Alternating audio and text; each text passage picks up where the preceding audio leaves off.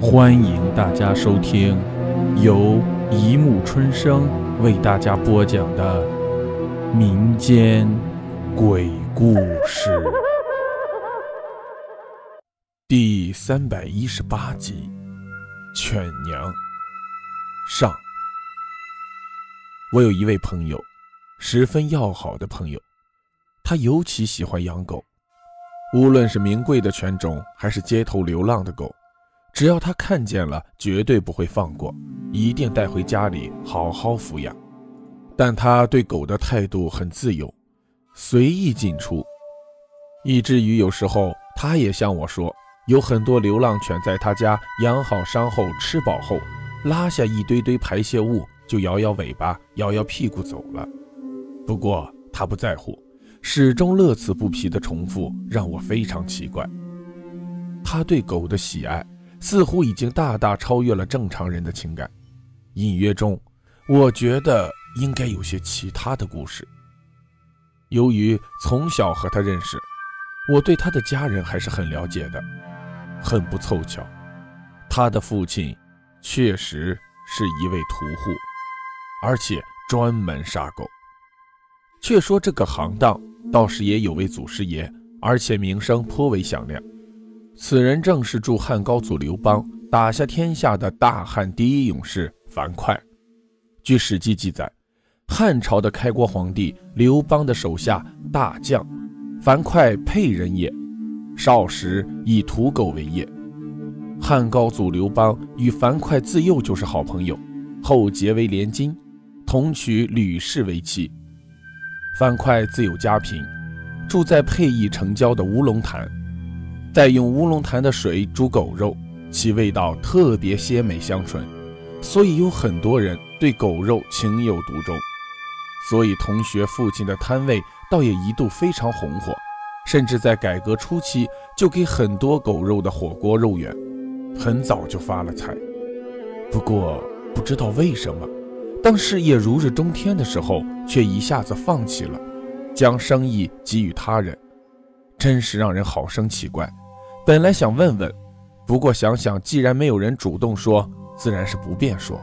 问起来，回答不是，说谎也不是，于是干脆就压在心里不说了。我曾经去过一次那个肉摊，那还是因为我的父亲有一次叫我去买点狗肉下酒。我虽然不是很喜欢吃狗肉，但对于孩子，尤其是那个年代，有些肉吃还是很高兴的。于是我想起了我的同学。他曾经说：“我如果想要买狗肉，一定要去他爸爸那里，可以便宜些。”我自然找到他，朋友也一口答应。孩子嘛，总有些喜欢逞义气。其实他极少去他父亲那里。那是一个巨大的菜市场，一进去就可以闻到混杂着汗臭味、腐烂的菜叶和一股浓重的血腥味，还有动物粪便的味道。这种奇怪的味道让我很不舒服。朋友一蹦一跳的带我来到他父亲的肉摊上。他的父亲相当高大，光着上身，露出古铜色结实的肌肉和依旧宽阔的肩骨。他系着一条长长的、充满油腻、闪闪发亮的深蓝色围裙，上面似乎还沾着星星点点的血迹。旁边有两个年轻人。招呼着客人，负责拿肉找零钱。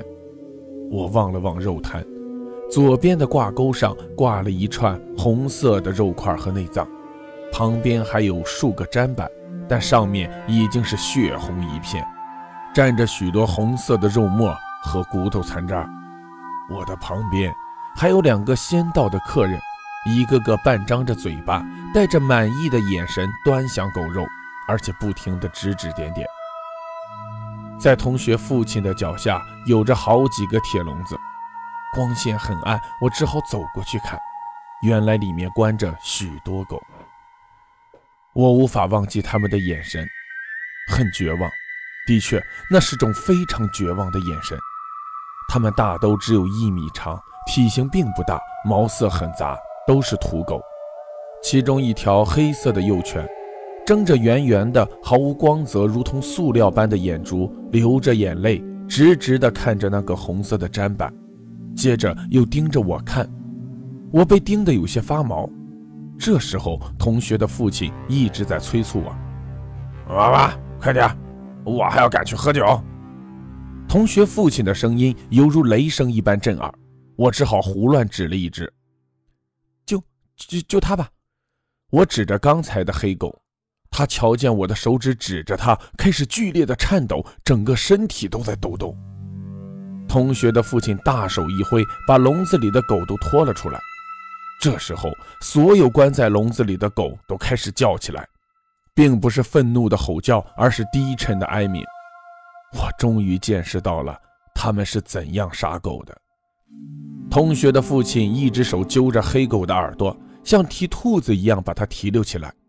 被提出来的狗没有任何的反抗，或许他知道是徒劳，只是呆滞地缩着四肢。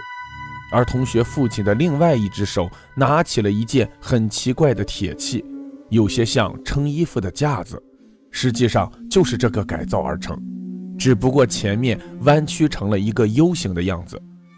他把前端压在狗脖子上，黑狗整个身子被卡在地上，任凭四肢如何摆动也无法挣扎出来。他的脖子晃悠了很久，终于不动了。把小脑袋贴在冰冷的地面上，只是不停地流泪，喉咙里发出呜呜的鸣叫。同学的父亲拿出一柄铁锤，我看见他高高举起，朝黑狗的头上砸去。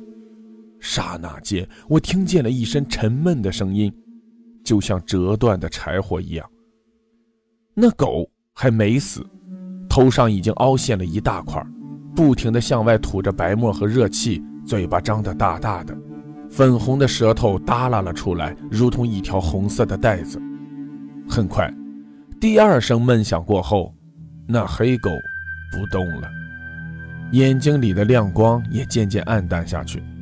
同学的父亲手法熟练地把狗尸提起来，挂在铁钩上，拿起一把剔骨尖刀，手法熟练地在狗脖上画了一个口子，接着如同扒香蕉皮一样，一下。就把狗皮扒了下来，露出了冒着热气的粉红色的狗肉。我已经完全看呆了，脚下的狗血混合着白色的脑浆，浸透了穿着凉鞋的脚。同学的父亲割下一大块狗后腿肉，我交了钱，脚步迟缓地走了出去。出菜市场后，我和同学都不说话，两人先前来的兴奋和高兴。一扫而光。我和他分手后，脑袋空白的走回家。从那次以后，我不再吃狗肉了，同学也是。可是我只是知道这些罢了，却不知道同学为何如此溺爱狗。好了，故事播讲完了，欢迎大家评论、转发、关注，谢谢收听。